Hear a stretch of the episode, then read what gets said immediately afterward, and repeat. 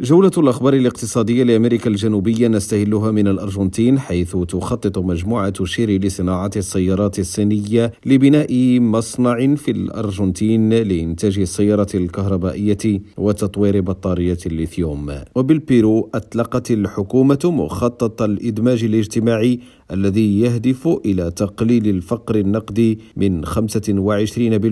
إلى 15% لدى السكان في ظرف سبع سنوات أما بالبرازيل فأعلن الرئيس البرازيلي لويس إغناسيو لولا دا سيلفا عن استئناف حوالي 14 ألف مشروع بنية تحتية مشلولة في جميع أنحاء البلاد وفي موضوع آخر عادت فنزويلا وكولومبيا تنشيط اتفاقية تجارية أبرمت بين البلدين سنة سنة 2011 لكنها علقت لمدة أربع سنوات بعد أن انقطعت العلاقة الثنائية وسط توترات سياسية هشام الأكحل ريم راديو بونوس آيرس